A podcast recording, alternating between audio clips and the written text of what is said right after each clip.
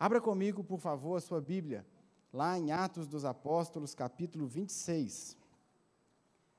Seguimos o livro de Atos, chegamos no capítulo 26, já quase no finalzinho do livro, mas ainda temos muita coisa para aprender aqui. Atos, capítulo 26, nós vamos ler do verso 1 até o verso 23. Atos, capítulo 26, verso 1 até o verso 23. Todo mundo achou?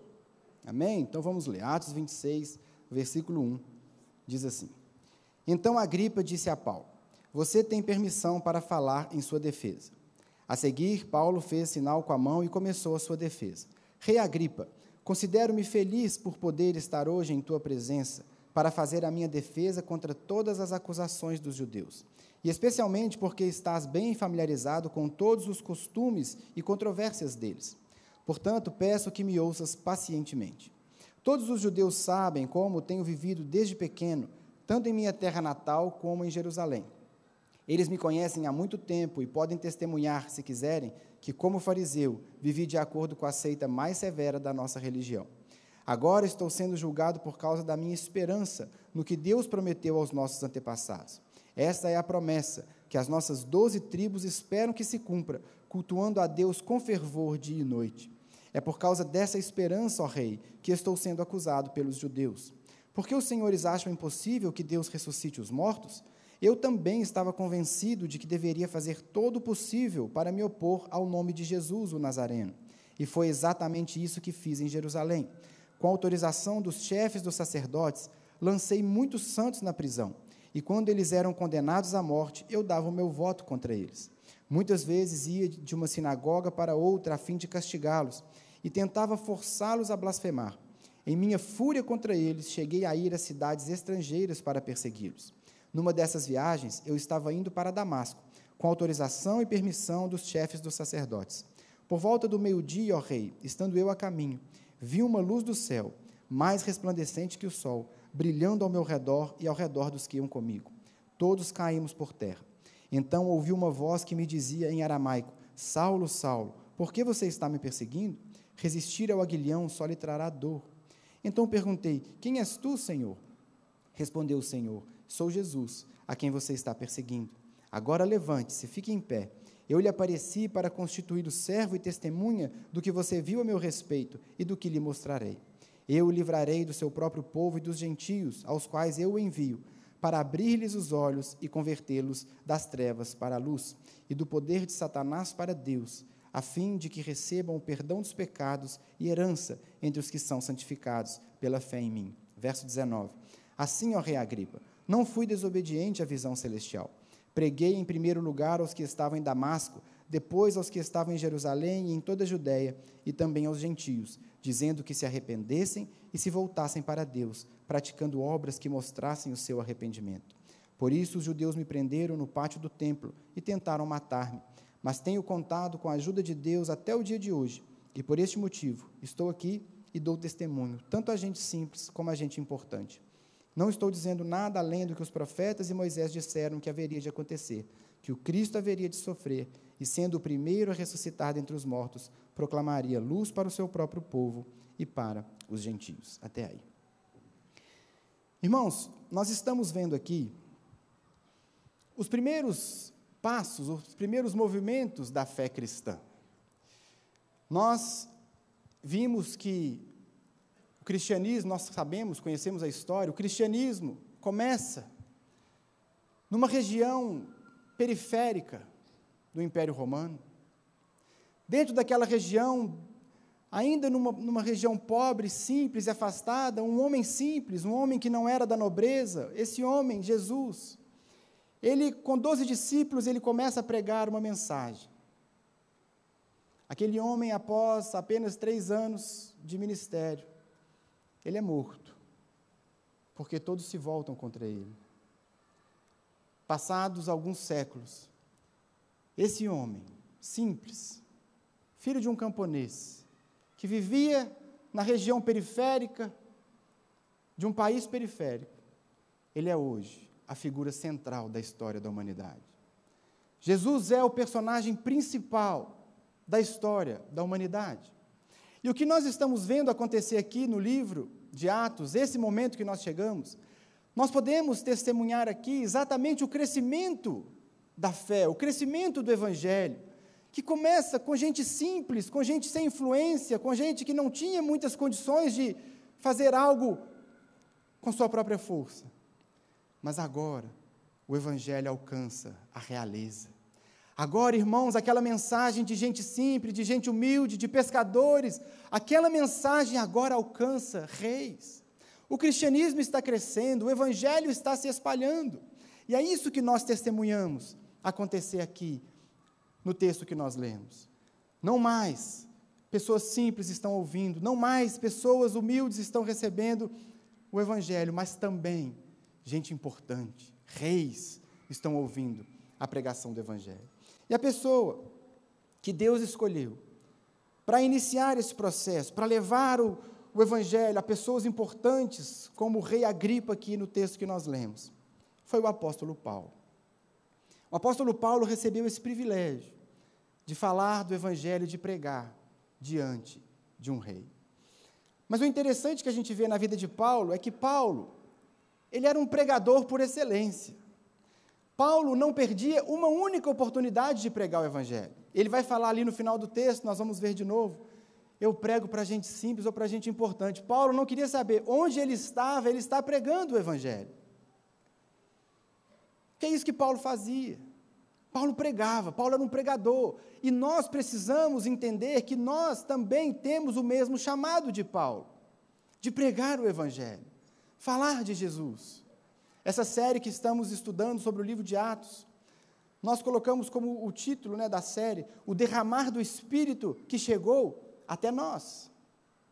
Porque o livro de Atos, o pastor Silvio falou isso aqui na semana passada. O livro de Atos é um livro que não termina. Quando você lê o livro de Atos, quando você termina o capítulo 28, você tem a sensação que não acabou.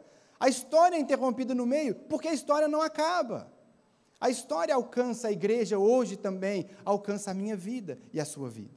Portanto, a mesma missão de Paulo de pregar o Evangelho para gente simples, para gente importante, pregar o Evangelho onde estiver, é a minha missão e é a sua missão também. Mas muitas vezes, irmãos, nós perdemos essa missão. Muitas vezes nós vamos levando a nossa vida, vamos para o nosso trabalho, vamos para a faculdade, fazemos reuniões com a família, com os amigos e nos esquecemos que nós temos essa missão. Assim como o apóstolo Paulo, nós temos que pregar o Evangelho o tempo todo, para gente simples, para gente importante, por onde Deus nos enviar. E é sobre isso que o texto fala. O texto mostra Paulo pregando mais uma vez. Nós já vimos várias pregações do apóstolo Paulo aqui no livro de Atos. E aqui vemos mais uma pregação. E Lucas faz questão de registrar essa com muitos detalhes. Existem algumas outras, como a defesa de Paulo perante Festo, que Lucas apenas cita em um versículo aquilo que Paulo falou, mas aqui não. Aqui no texto que nós lemos, nós vimos aqui toda a defesa, toda a apresentação do evangelho que o apóstolo Paulo fez diante do rei Agripa. Então, nós vamos meditar, passando novamente por todo o texto e aprendendo com o apóstolo Paulo como ele evangelizava.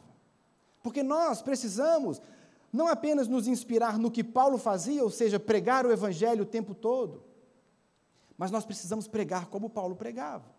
Nós precisamos apresentar o Evangelho como Paulo apresentava. Esse texto aqui, o Espírito Santo inspirou Lucas a registrar com tantos detalhes, para que eu e você fôssemos inspirados a fazer o mesmo que Paulo fazia. Então, nós vamos passar aqui e eu separei sete lições.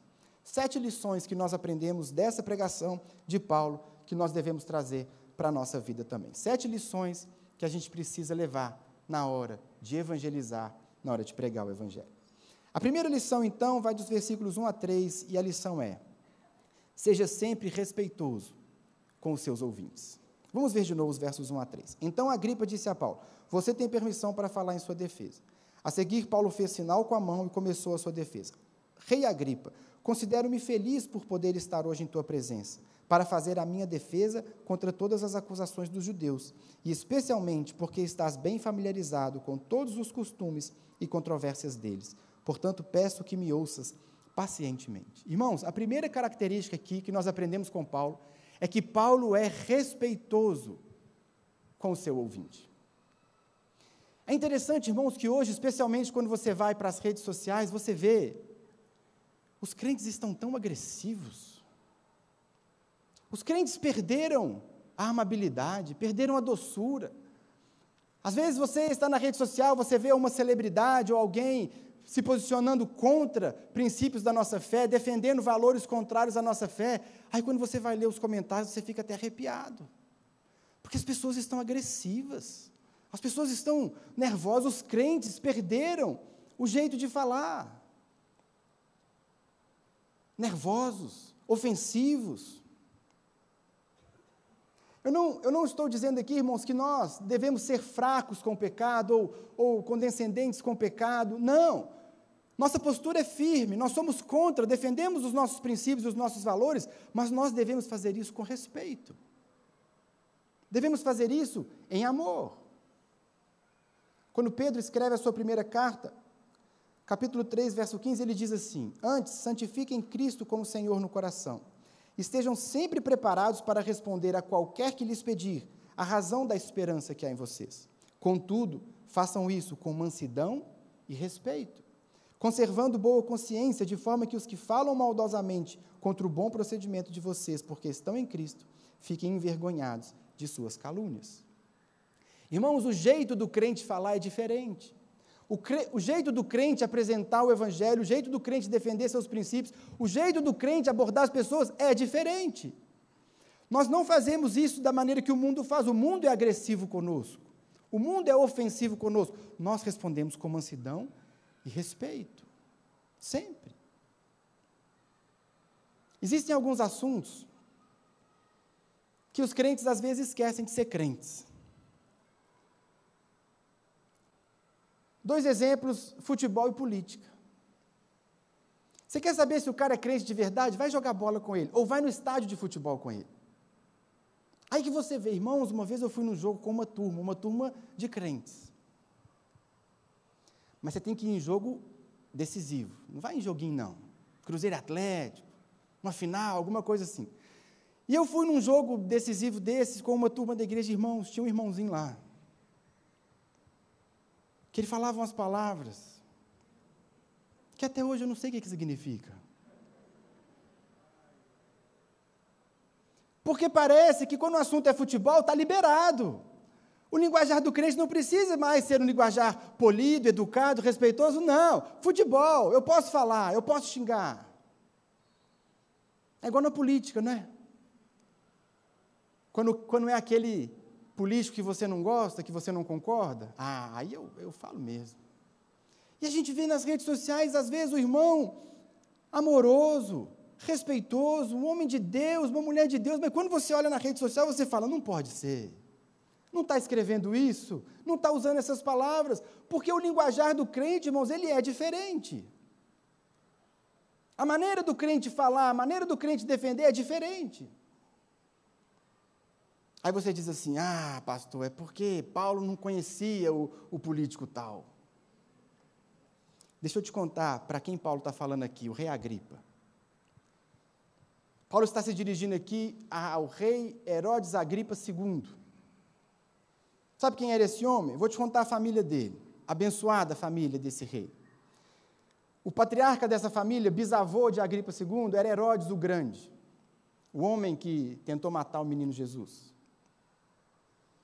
Quando ele morreu, ele foi sucedido por Herodes Antipas, tio-avô do Agripa II. Herodes Antipas foi aquele que tomou a mulher do irmão, que mandou decapitar João Batista.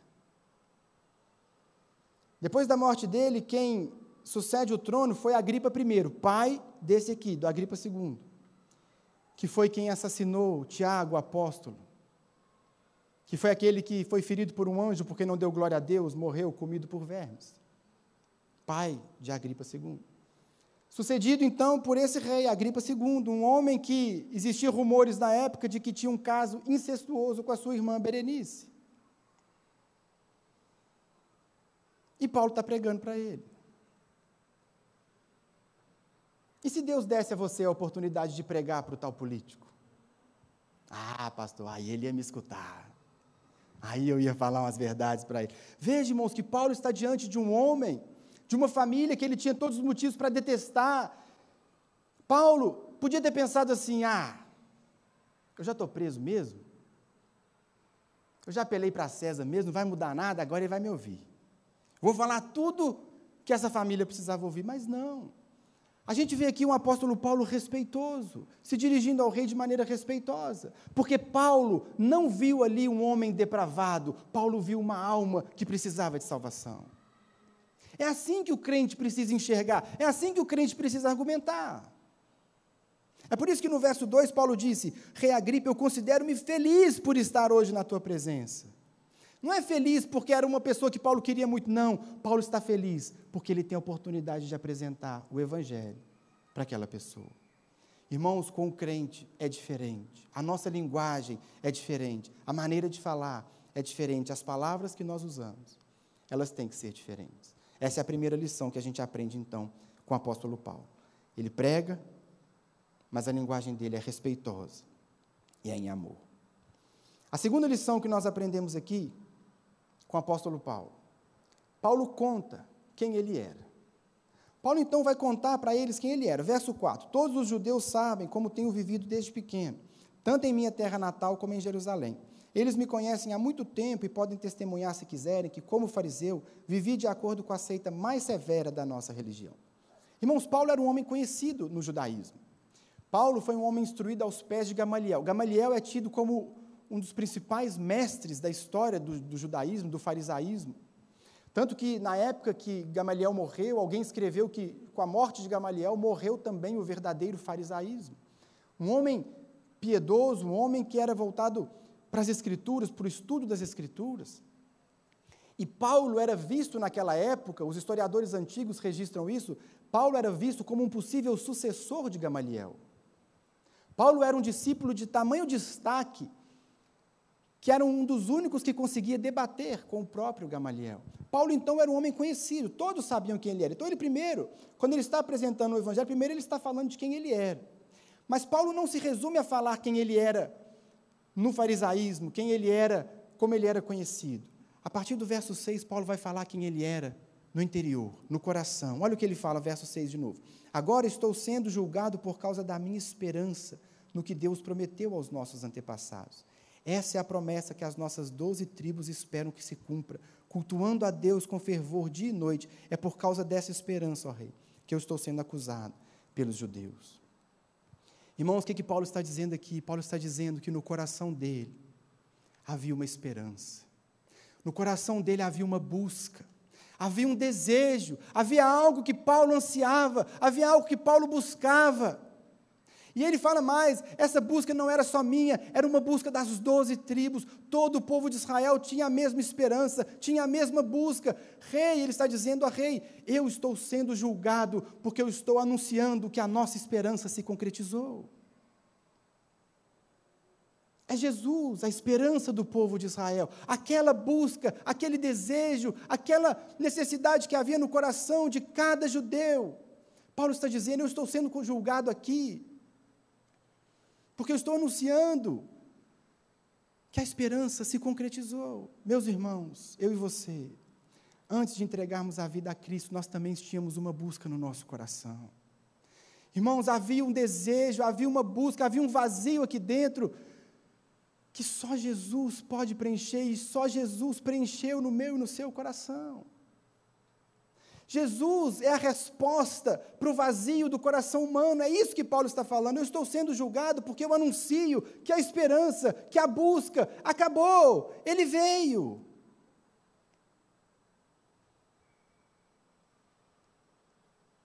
A mesma busca, Paulo está se identificando com seus ouvintes, a mesma busca de todo o povo de Israel, era a busca que havia no meu coração. Irmãos, eu e você precisamos dizer às pessoas, quando nós pregamos o Evangelho, que nós também tínhamos a mesma sede.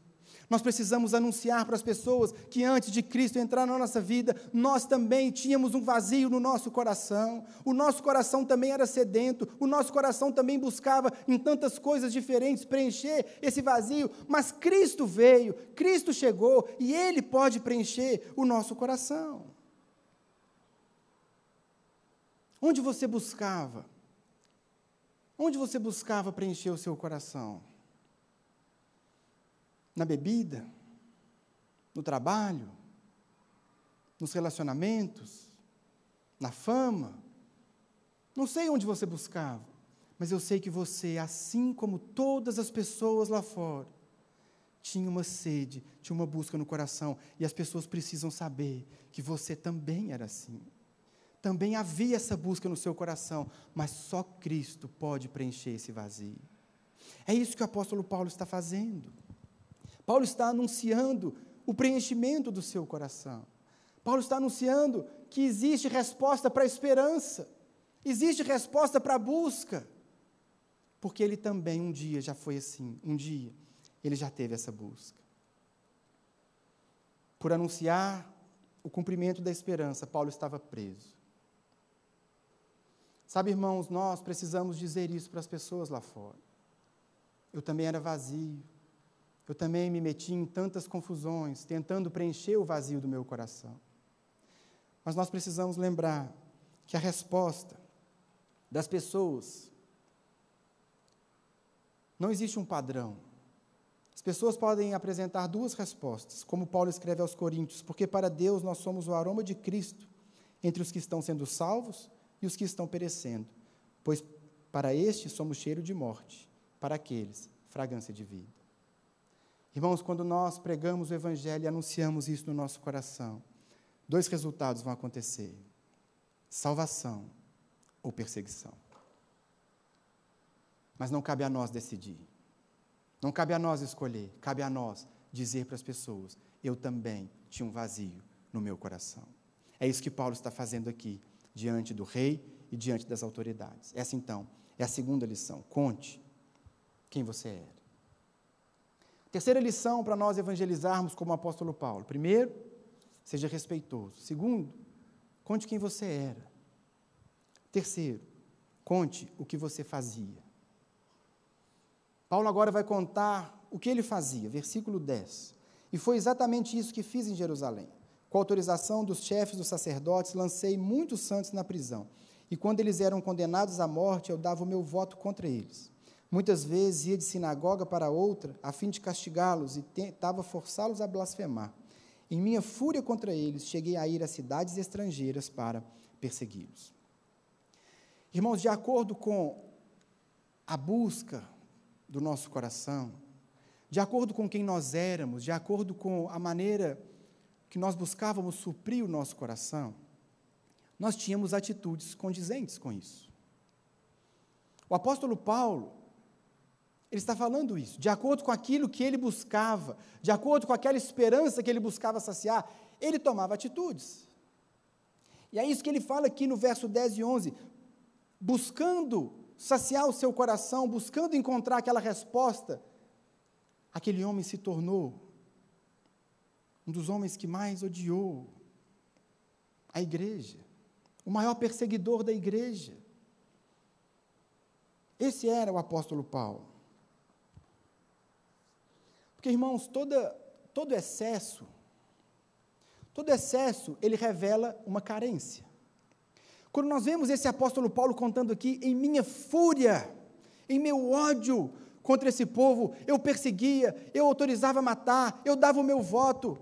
Fúria, uma fúria desproporcional. Paulo está demonstrando que, de outro lado, havia um vazio muito grande no seu coração. Se por um lado ele era exageradamente perverso com a, com a igreja, Paulo está revelando que o seu coração era um coração que não tinha paz.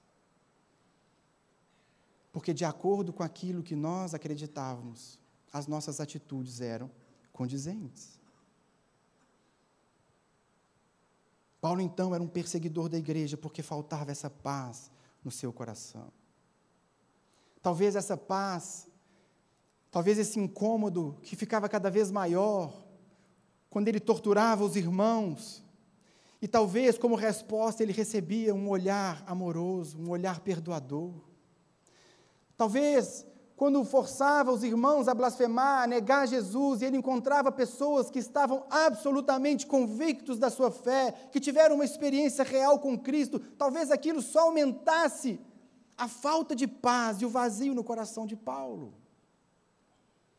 Eu fico imaginando o peso que não teve a morte de Estevão no coração desse homem. Estevão, um homem que morre perdoando. As pessoas que olhavam para ele diziam que o seu rosto parecia um rosto de um anjo. Aquele homem olha para cima e diz que vê Deus e vê Jesus em pé ao seu lado. Irmãos, aquilo devia ser demais para o apóstolo Paulo, porque faltava paz, e essa paz só ia ficando cada vez mais distante à medida que ele ia perseguindo a igreja. Então, Paulo está contando aqui: eu tomava atitudes também, eu queria acabar com esse povo, eu odiava esse povo. Nós também, um dia, no desejo de satisfazer o nosso coração, nós tomamos atitudes. Nós nos metemos em tantas confusões. Nós pecamos tanto, nós erramos tanto. O que é que você fazia? Onde estava o seu erro? Qual era o seu pecado? Onde você buscava saciar o vazio do seu coração? Irmãos, nós não precisamos e não podemos ter medo ou vergonha de dizer isso para as pessoas. Um dia eu fui um pecador, sim. Um dia minha vida era assim. Eu pecava porque eu tinha um vazio no meu coração. Paulo não apenas diz para, o rei Agripa que o vazio do seu coração, mas ele diz: porque eu tinha um vazio, eu vivia errado, eu vivia pecando. E eu e você precisamos contar isso para as pessoas também. Às vezes a gente quer pregar o evangelho e passar uma imagem assim de, de muito santo, né? de alguém irrepreensível. Não, irmãos. Sem Cristo nós éramos pecadores, miseráveis, e você precisa dizer isso para as pessoas. Porque talvez com o testemunho de quem você era, alguém vai olhar para você e vai dizer assim: se ele se converteu, eu posso me converter também. Se Jesus alcançou essa pessoa que fazia isso, ele pode alcançar a minha vida também. Há perdão para mim também. Por isso nós precisamos, como o apóstolo Paulo, abrir o coração e dizer para as pessoas: sem Cristo eu era um pecador miserável. Talvez você não tenha um passado tão tenso como o do apóstolo Paulo. Talvez você é alguém que cresceu na igreja. Mas, irmão, sem Cristo, se você estava na igreja, você era um hipócrita, você era um mentiroso, você ficava aqui com outros objetivos, e as pessoas precisam saber quem você era, o que você fazia. Porque isso faz parte do nosso testemunho faz parte do nosso processo de conversão, o antes e o depois, e as pessoas precisam ouvir isso. É o que Paulo está fazendo. Eu tinha um vazio, e por, pelo meu vazio eu persegui a igreja com fúria, que eu queria acabar com esse povo. Paulo está abrindo o coração. Nós precisamos fazer isso também. Essa é a terceira lição. A quarta lição que nós aprendemos aqui com Paulo. Fale como foi seu encontro com Cristo. Paulo conta no verso 12: Numa dessas viagens eu estava indo para Damasco com autorização e permissão dos chefes dos sacerdotes. Por volta do meio-dia, ó rei, estando eu a caminho, vi uma luz do céu, mais resplandecente que o sol, brilhando ao meu redor e ao redor dos que iam comigo. Todos caímos por terra. Então ouvi uma voz que me dizia em aramaico: Saulo, Saulo, por que você está me perseguindo? Resistir ao aguilhão só lhe trará dor. Então perguntei: Quem és tu, Senhor? Respondeu o Senhor: Sou Jesus, a quem você está perseguindo. Irmãos, nós tínhamos um vazio no coração. Nós ficávamos em busca de preencher esse vazio, andando no pecado, andando de maneira que desagrada a Deus. Até que um dia, Jesus vem e joga tudo no chão. Não apenas nos derruba, mas derruba também todo o nosso apoio, tudo aquilo que a gente se apoiava, derruba toda a nossa busca, derruba tudo aquilo que servia para nós de muleta para tentar preencher o vazio do coração. Chega um dia que Jesus joga tudo por terra.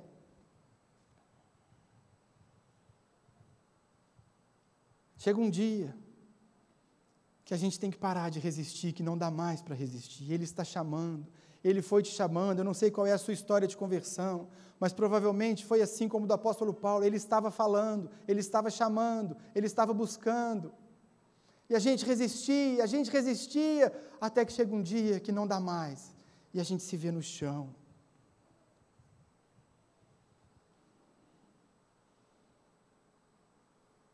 Paulo está contando aqui para aquele rei, para as autoridades, que um dia, aquele grande ícone do farisaísmo, aquele homem que era um exemplo, aquele homem que era uma referência, o sucessor de Gamaliel, aquele homem agora está no chão, humilhado. Mas à frente, Paulo vai escrever: Eu considero tudo que eu tinha como perda. Eu só quero conhecer a Cristo. Porque Paulo entendeu, meus irmãos, que tudo aquilo que ele buscava, tudo aquilo que ele se apoiava não era nada. Porque Paulo vai ao chão, porque Paulo é humilhado dessa forma, porque Jesus, antes de nos alcançar, primeiro ele nos mostra que sem ele nós não somos nada. Por isso, nosso processo de conversão é, sim, humilhante, porque nós somos quebrantados, nós somos apresentados a quem nós realmente somos diante de Deus. Como diz lá em Apocalipse, pensávamos que éramos ricos e não precisávamos de nada, mas éramos pobres, cegos e nus, totalmente dependentes da graça. Foi assim que Paulo se encontrou. E Paulo diz então, como foi esse dia para ele, o dia que Jesus o alcançou. É interessante, irmãos, que nesse relato, Paulo está dando toda a glória, toda a honra ao Senhor Jesus. Porque aqui você não vê participação alguma de Paulo no processo de salvação, assim como foi comigo e com você. Você não fez nada para ajudar no processo, pelo contrário. Talvez você estava na prática do pecado como Paulo estava. Talvez ele te alcançou quando você estava indo cometer mais pecados. Talvez ele te alcançou no auge da sua rebeldia, no auge da sua busca por saciar o seu coração em outros lugares. Porque a salvação, meus irmãos, é mérito e obra exclusiva dele.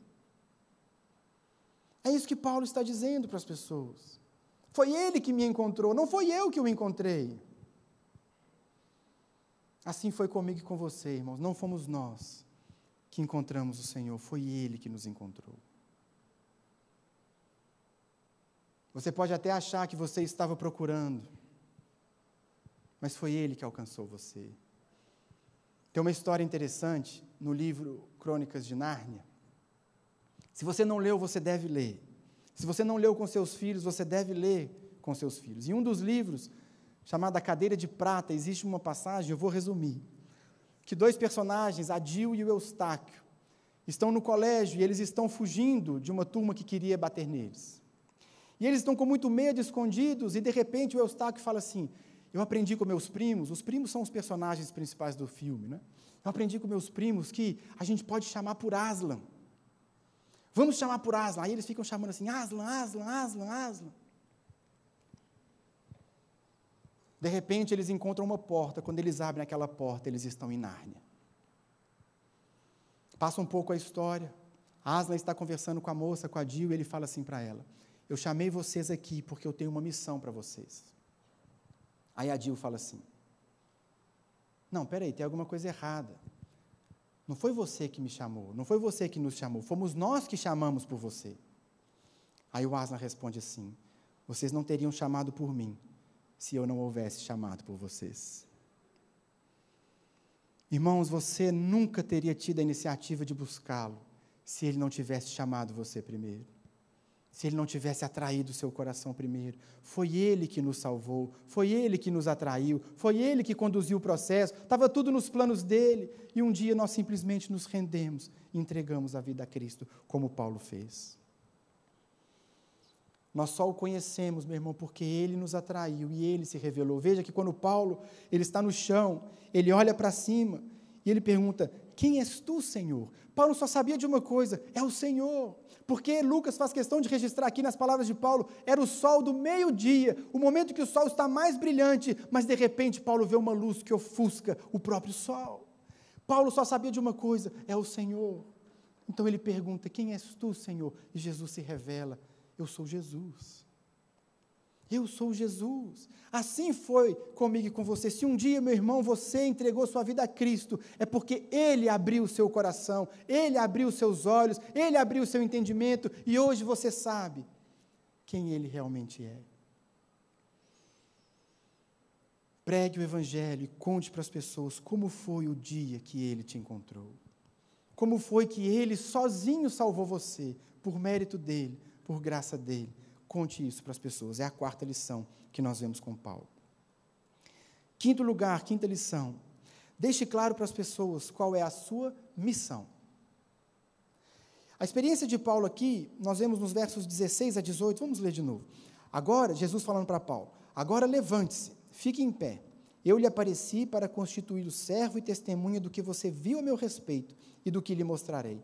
Eu o livrarei do seu próprio povo e dos gentios para os quais eu o envio, para abrir-lhes os olhos e convertê-los das trevas para a luz e do poder de Satanás para Deus, a fim de que recebam o perdão dos pecados e herança entre os que são santificados pela fé em mim. Primeiro, no processo de conversão, nós somos humilhados. Nossos olhos são abertos e nós vemos que nós não somos nada, não temos nada. Somos totalmente dependentes da graça e do amor de Deus. Mas no passo seguinte, o Senhor Jesus o coloca de pé e dá uma nobre missão. É interessante que esse é um padrão da maneira que Deus age. Depois, com calma, eu não vou ler aqui pelo tempo, mas abra depois lá na sua casa em Ezequiel, capítulo 1, lá no finalzinho e o início do capítulo 2, é o mesmo processo. O profeta é jogado ao chão e o Espírito vem e o coloca de pé e dá a ele uma missão. É isso que Deus fez aqui, que Jesus fez com Paulo, é isso que ele fez comigo e com você. No momento que você entrega a vida a Cristo, momento que ele entra no seu coração, você recebe também uma missão. E Jesus deixa claro aqui para Paulo qual é a sua missão. E no verso 16, Jesus disse para ele: Eu lhe apareci para constituí-lo servo e testemunha. A missão de todo crente está resumida nessas duas palavras: servo e testemunha. Irmão, se você entregou a sua vida a Cristo, hoje você é servo. É servo. Não são mais os seus planos, não são mais os seus sonhos, não são mais os seus projetos. Agora você serve a Deus, você é servo.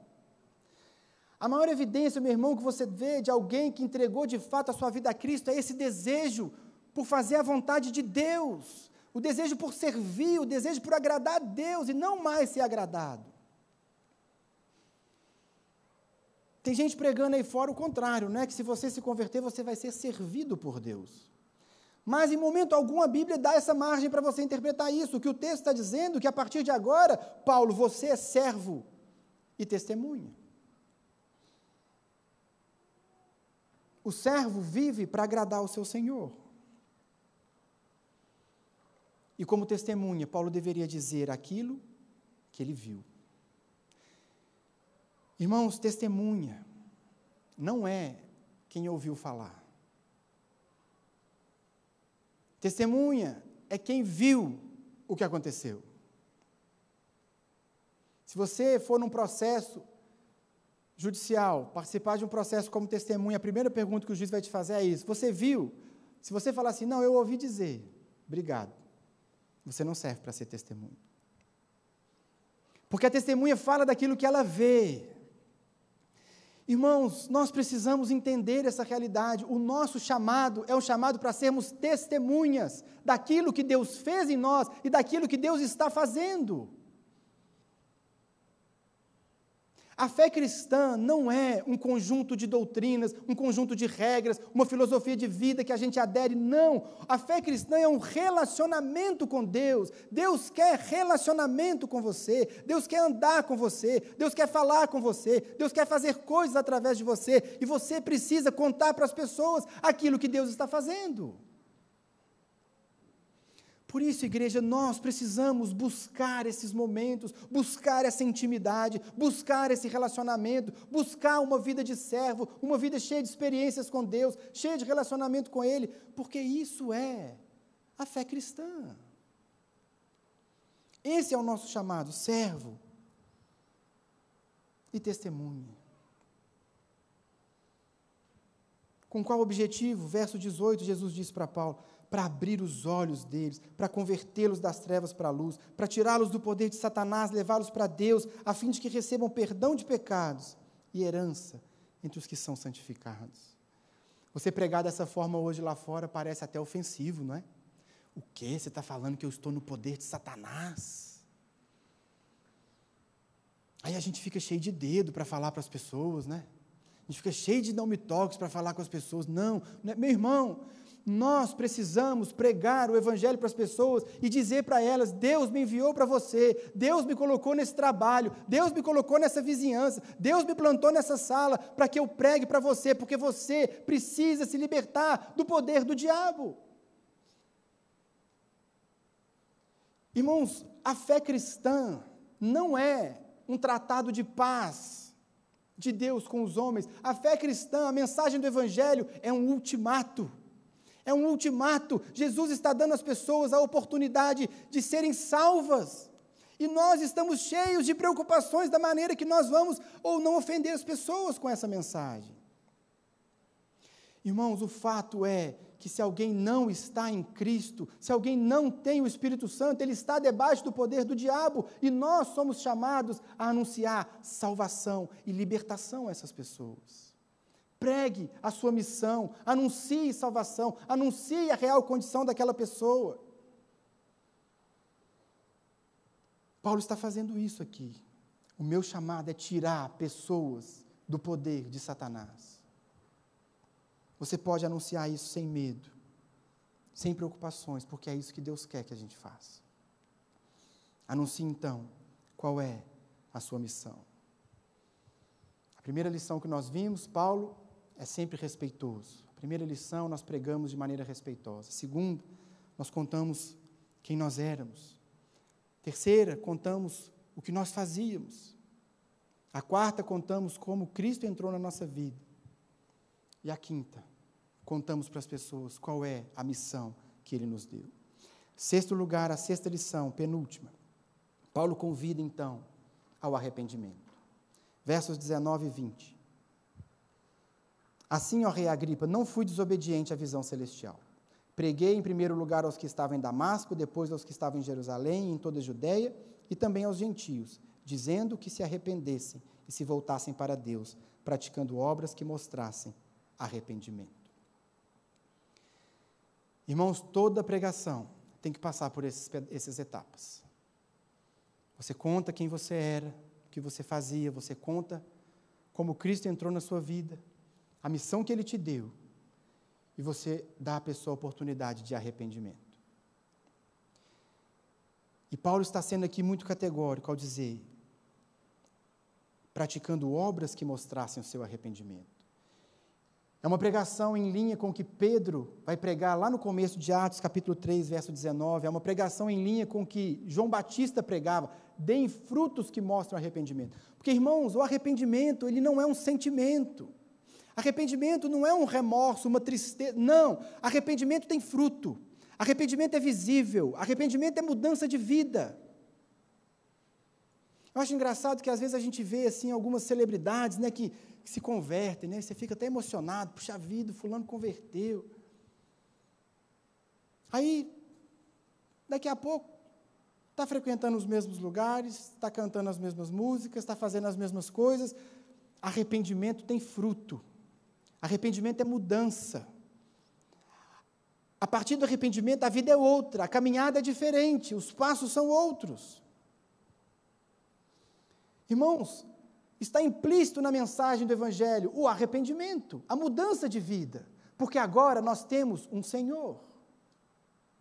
Nós somos cidadãos de um reino. Porque as pessoas, irmãos, elas têm muita facilidade e é muito tranquilo elas aceitarem Jesus como Salvador. Todo mundo quer um Salvador. Todo mundo quer ser salvo, ninguém quer ir para o inferno, mas as pessoas não querem um Senhor. Porque ter um Senhor implica em mudança de vida. Ter um Senhor implica em negar a si mesmo, tomar a cruz, abrir mão dos sonhos, abrir mão dos planos, entregar a vida a Cristo. É isso que significa ter um Senhor. Mas para entregar a vida a Ele, meu irmão, tem que arrepender, tem que abandonar o velho estilo de vida. Hoje em dia isso quase não é pregado mais, não é verdade? Porque não dá ibope, não dá like. Você quer ser um pregador que bomba na internet? Eu vou te, vou te ensinar então. Você, quer, você vai, ser, vai ter um canal, você vai ter milhões de seguidores. Prega só coisa boa. Esquece esse negócio de justiça de Deus, de juízo, de. Não, não tem isso, não. Prega só o amor. Prega só uma parte. Prega só metade. Não prega o resto. Que é o que estão fazendo lá fora. Irmãos, isso é tão perigoso porque as pessoas estão acreditando que estão em paz com Deus, acreditando que estão bem com Deus, sem abandonar o velho estilo de vida e não estão bem com Deus. Não se arrependeram, não mudaram e muitos pregadores estão ensinando isso. Está tudo bem, está tudo bem. Deus é amor, Ele é amor de fato, mas Ele é também justiça. É necessário arrependimento, irmãos. Nós nunca podemos omitir essa parte do Evangelho. Arrependimento. Tem que mudar de vida, tem que abandonar os hábitos do passado. É isso que Paulo está fazendo. Paulo prega o Salvador, mas ele prega também o Senhor, ele prega também arrependimento. E a última lição para a gente encerrar. A última lição que nós aprendemos aqui com Paulo, que Paulo prega fielmente a palavra de Deus. Verso 21. Por isso os judeus me prenderam no pátio do templo e tentaram matar-me. Mas tenho contado com a ajuda de Deus até o dia de hoje, e por esse motivo estou aqui e dou testemunho, tanto a gente simples como a gente importante. Não estou dizendo nada além do que os profetas e Moisés disseram que haveria de acontecer, que o Cristo haveria de sofrer, e sendo o primeiro a ressuscitar dentre os mortos, proclamaria luz para o seu próprio povo e para os gentios. Irmãos, o que, é que Paulo está dizendo aqui no final da sua pregação? Ele está dizendo que ele não está inventando nada. O que Paulo está fazendo é pregando a palavra. Paulo não está inventando uma religião. Paulo está pregando o que os profetas disseram que aconteceria: que o Cristo viria, morreria pelos judeus e pelos gentios, seria o primeiro a ressuscitar dos mortos e anunciaria luz para todos os povos da terra. Mas os judeus não gostavam dessa mensagem. Os judeus não gostavam de ouvir que gentio também seria salvo. Os judeus não gostavam dessa mensagem de um, de um Messias que veio e morreu por todos. Portanto, Jesus não era interessante para a cabeça do judeu, não era esse Messias que ele esperava, era outro. Era um líder político que libertaria Israel das mãos do Império Romano. Era esse líder que exaltaria o povo judeu. Não era Jesus. Os judeus não queriam Jesus. Não era esse Messias que eles buscavam. Por isso Paulo estava preso. Sabe por que, que a igreja hoje é perseguida? Porque nós não pregamos a salvação do jeito que o mundo gostaria de ouvir. Porque nós pregamos arrependimento. Porque nós pregamos a palavra. Nós não pregamos meia palavra, nós pregamos a palavra inteira. Nós pregamos tomar a cruz, nós pregamos negar a si mesmo. Mas as pessoas não querem, elas querem sim ser salvas, mas sem precisar mudar nada na antiga maneira de viver que ela tinha. Por isso, meus irmãos, nós temos essa responsabilidade, assim como Paulo. Nós não estamos pregando lá fora nada novo. A nossa pregação não é nova, nós estamos pregando a palavra.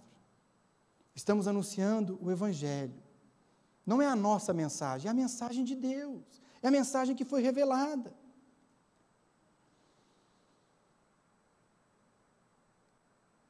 E com a graça de Deus, assim como Paulo, nós temos esse compromisso de pregar para a gente simples e para a gente importante. Paulo diz: Deus me livrou. Deus me livrou. Tenho contado com a ajuda de Deus até o dia de hoje. Por esse motivo, estou aqui e dou testemunho. A gente simples e a gente importante. Irmãos, Deus ajudou você até o dia de hoje também. Você está aqui cheio de saúde, de vida. Você tem condições de se levantar, você tem uma rede social no seu celular, você tem condições de falar, você tem condições de anunciar, meu irmão.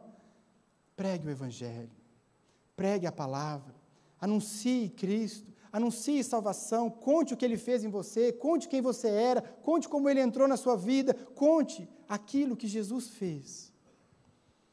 Mas assim como o apóstolo Paulo, Nunca deixe de pregar o Evangelho. Para a gente encerrar aqui, eu queria deixar duas aplicações práticas para a gente levar para a nossa vida, para a nossa semana. Primeiro, nós estamos vendo aqui o discurso de Paulo diante de um rei, um rei que conhecia a cultura, conhecia a religião judaica. O que que Paulo está fazendo? Paulo está a partir daquilo que o rei conhece, a partir daquilo que há no coração do rei, Paulo está interpretando a esperança de Israel. O meu chamado, meu irmão, e o seu chamado é contar para as pessoas lá fora, para as pessoas do nosso século, para as pessoas da nossa sociedade, que a partir da fome e da sede que há no coração delas, você vai mostrar para elas que só Jesus é capaz de preencher o coração. Essa é a sua missão. Esse é o seu chamado. Anuncie Cristo. Anuncie, conheça as pessoas, conheça as suas angústias, conheça as suas lutas, compartilhe as suas lutas e conte a elas que elas só vão ser saciadas no dia que Jesus entrar no coração delas. O Evangelho é a resposta para todo homem, em todo tempo, em todo lugar. Por isso, pregue a gente simples, a gente importante, a quem Deus colocar na sua frente. Anuncie a salvação que há em Jesus. E em segundo lugar, nós encerramos com isso. A segunda aplicação, nunca se esqueça que se você foi salvo, você também tem uma missão. Irmãos, nenhum de nós está aqui a passeio. Nenhum de nós está aqui apenas para ganhar tempo até o dia que Jesus voltar. Nenhum de nós está livre da missão que ele nos deu. Charles Spurgeon dizia assim: todo cristão ou é um missionário ou é um impostor.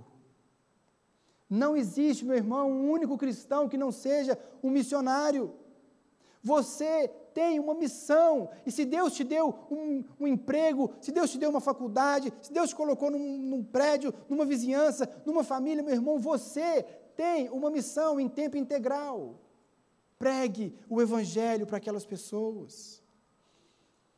Paulo escrevendo aos Timóteos, segunda carta, Capítulo 2: Nenhum soldado se deixa envolver pelos negócios da vida civil, já que deseja agradar aquele que o alistou.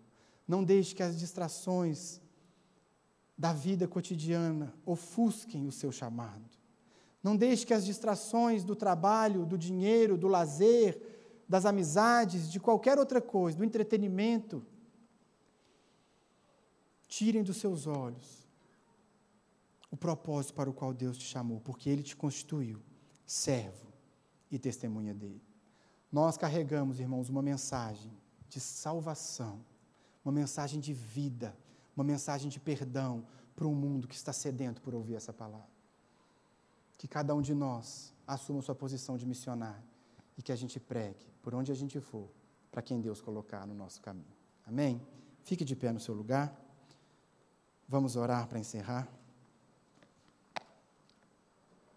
Que Deus nos dê essa graça, irmãos, de sermos como o apóstolo Paulo, que não enxergava um único momento como um momento corriqueiro ou com outro propósito.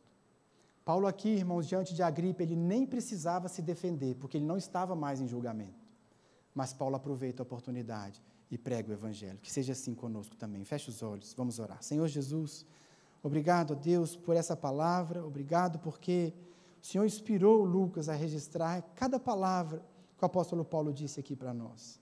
Que o Senhor Deus abra os nossos olhos e toque o nosso coração, nos despertando para a missão, nos despertando para o propósito que o Senhor tem para cada um de nós.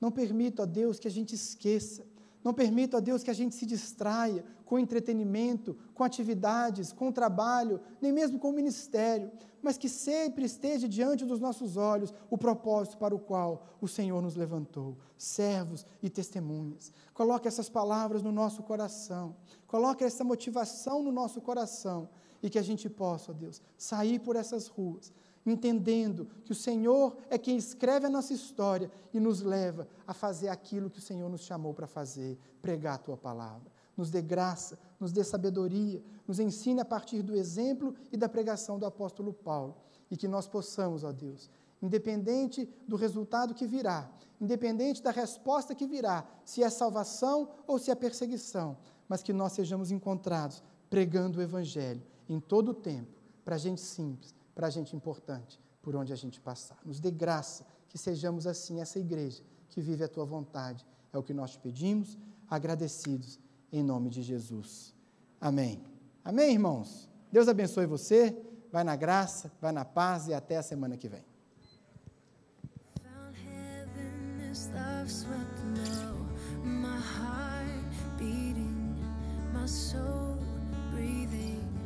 I found when I laid it down, upward and falling. spirit soaring outside.